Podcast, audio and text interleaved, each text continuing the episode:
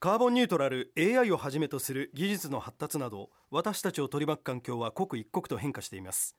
私たちはこの先新しい未来に向かってどのように歩んでいけばいいのでしょうか。東海地方には時代の変化に対応し様々な分野で活躍し続けているものづくり企業があります。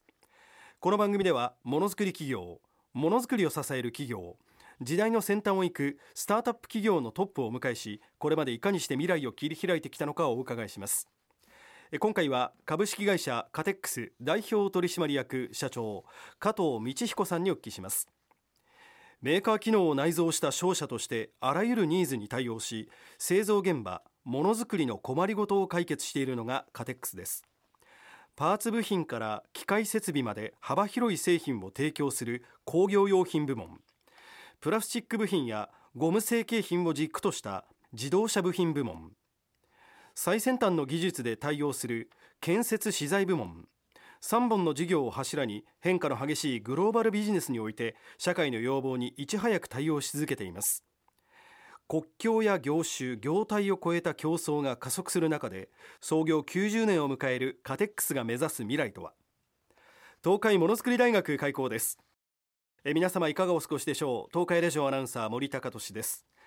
ものづくり企業のトップに未来を学ぶ東海ものづくり大学。今回は株式会社カテックス代表取締役社長加藤道彦さんにお伺いします。加藤社長どうぞよろしくお願いいたします。はいよろしくお願いします、えー、もう多分言葉では会社の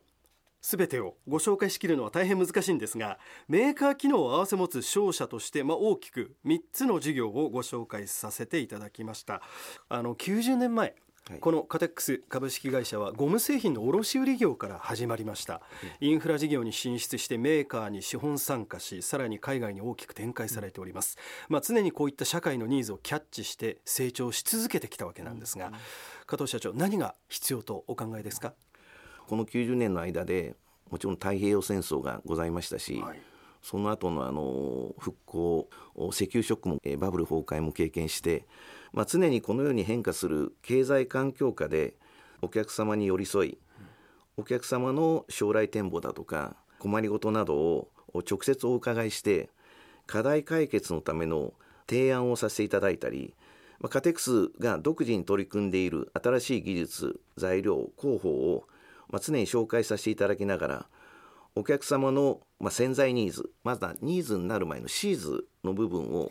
掘り起こし、はい顕在ニーズまで昇華させてそのニーズにお応えするためのビジネスモデルを提案させていただき、うん、お客様から一番指名を受けられるように、まあ、信頼される企業にならなくてはならないっていうことを常に考えております。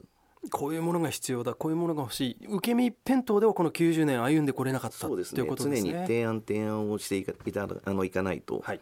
うん、ちょっと厳しかったっていうふうには感じています。そうですか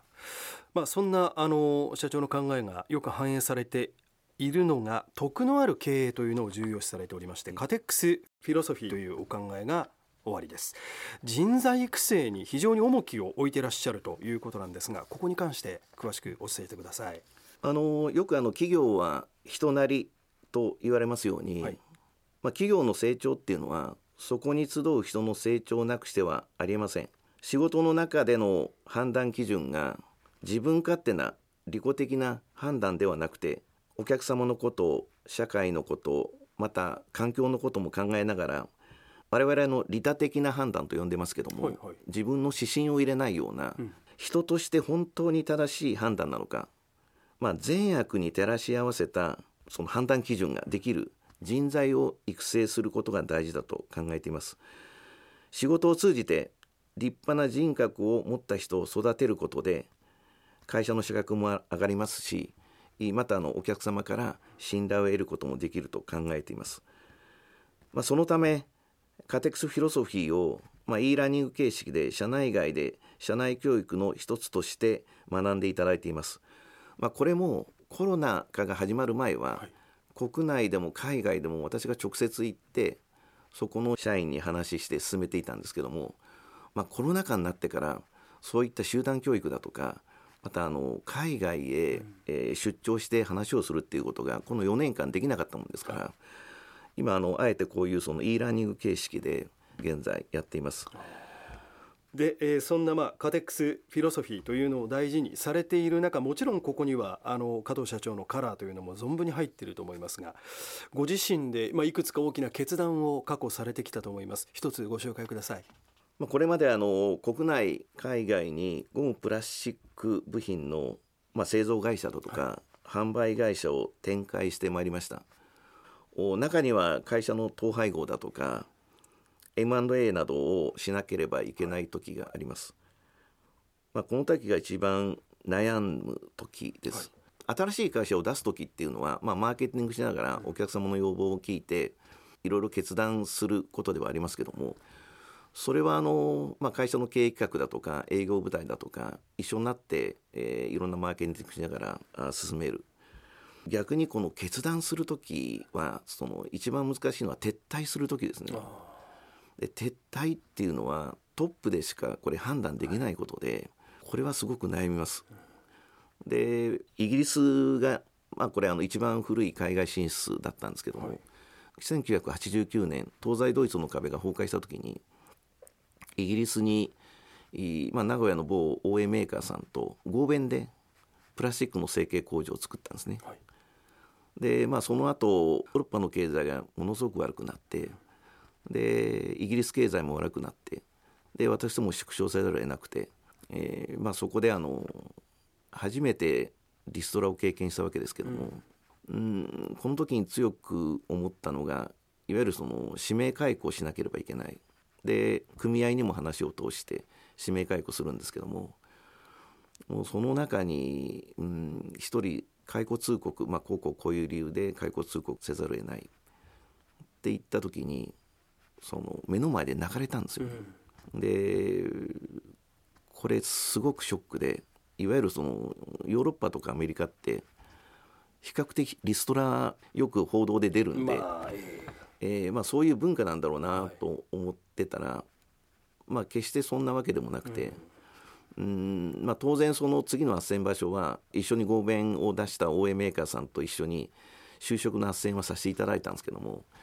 それでもそのこの会社で定年まで働きたかったって言われて泣かれたのはすごくショックで。うん、でこれは家に帰ってもすごく考えたんですね。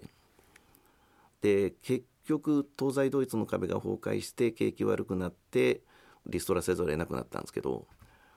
これは経営者の判断ミスだと。やっぱり悪くなる前兆っていうのがあったんでだから早めに他のお客さんに方向転換するなり新しい事業に取り組むなりなんかすればよかったのに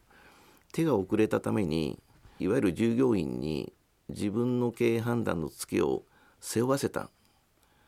ていうのがすごくその自分の中であってだからあの社員の生活を守るためにも社員に厳しいこと言うかもしれないですけどもそれは一緒に継続して仕事をしたいからでだからもうこういうことはもう二度としないようにしようっていうのは自分の中ですごく心に決めたことですよね。そうですかさああの、まあ、そんな歴史をご紹介していただきましたがとはいえ、まあ、片社長やっぱりね前に進んでいかないといけないというのも会社の大きな使命でございます。あの今年度から6カ年計画で住む世界を変えるというテーマを掲げて新しい価値を作る提案に注力をされています。カテックスの今の課題と未来の展望をお聞かせください、まあ、今あのこの世の中、はい、脱炭素社会の実現に向けてさまざ、まな取り組みがこれから始まろうとしてます。すでに始まってます、まあ、CO2 削減のための新しい技術だとか新工法これを取り入れていくため、まあ、お客様の新たなニーズを先読みしてメーカー機能を内蔵した商社として必要とされる商材新技術新工法を提案させていただきたいと考えています、まあ、そのために2年ほど前に犬山に新たな技術にチャレンジする R&D、まあ、開発の機能を備えた工場を新設しました。今あの設備の投入をし始めているところでございます。えーまあ、お客様の新しい脱炭素社会の実現に向けての構造変革に対して、まあ、的確にさまざまな提案をさせていただければというふうに思っています。そうですか、はい、さああのカテックスフィロソフィーという言葉が今日お話の中で出てまいりました。あの企業独自のお考えということなんですが加藤社長ご自身がですね非常に大事にしている言葉であったり考え方を最後にお聞かせください。えっとカテックスはあの徳で治める経営特殊経営っていうのを目指してるんですね、はい、でまああの歴史的に見てもまあ、その国を治めるだとかいうと波動と王道っていうのがよく言われるんですけど波動っていうのはその力で下を抑え込む。そういったその政治手法で王道っていうのがその徳思いやりだとか仁とかって言いますけど思いやりだとか義人としての正しい道だとか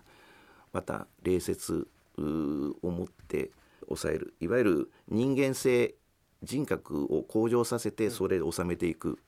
王道経営、まあ、この波動っていうのはその力のある人がいる間はいいかもしれないですけど